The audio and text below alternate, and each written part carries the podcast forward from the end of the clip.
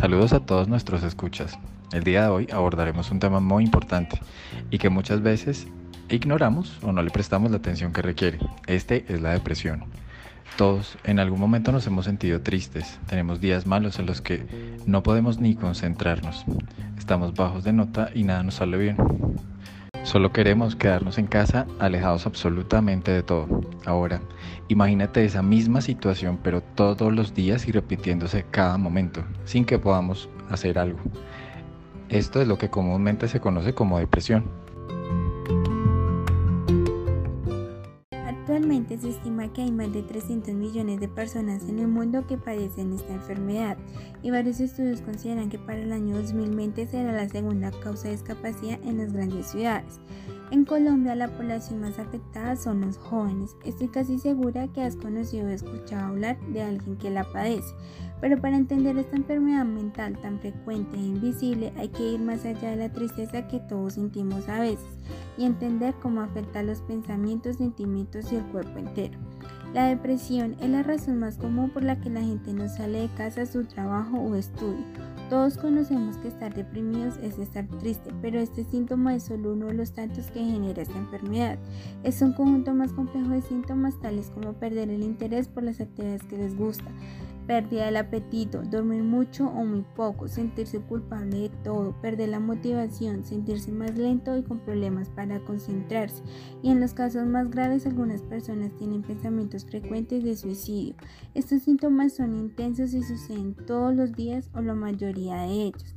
Es importante entender que esto no desaparece descansando un poco o simplemente intentándolo. Es una enfermedad que afecta a nivel cerebral que no es voluntaria y no significa que no sea grave y que debas ignorarla. Es importante conocer que disminuye el ritmo en el que trabaja nuestro cerebro debido al descenso de neurotransmisores como la dopamina, la serotonina, la noradrenalina, que son sustancias encargadas de llevar la información de una neurona a otra. Y también se afecta a la sinapsis, que es el camino por el cual pasa la electricidad del cerebro para funcionar normalmente. Bueno, imaginémonos que el cerebro es un estadio lleno de jugadores e hinchas alentando a cada uno de sus equipos y trabajando porque sea el ganador. Pero ¿qué pasaría si a los equipos les faltara jugadores y no le alentara ningún hincha? No se podría jugar bien el partido y no habría quien les diera ánimo a los jugadores. Así pasa con el cerebro, necesita de muchas partes para que todo funcione correctamente. Por, eh, bueno, por lo cual es importante acudir al médico, debido a que este es quien debe diagnosticar y aunque parezca difícil, existen tratamientos muy eficaces para ayudar a personas con depresión, mostrando cambios importantes en su actitud y aliviando el sufrimiento mental. Es importante recordar que la depresión es una enfermedad como, como una eh, de base biológica, como la hipertensión, la diabetes o cualquier otra que también tiene un tratamiento. Estar deprimido no significa ser débil o que no se sabe afrontar los problemas. Significa simplemente que no puedes y que el cerebro es una parte más del cuerpo que también puede enfermar.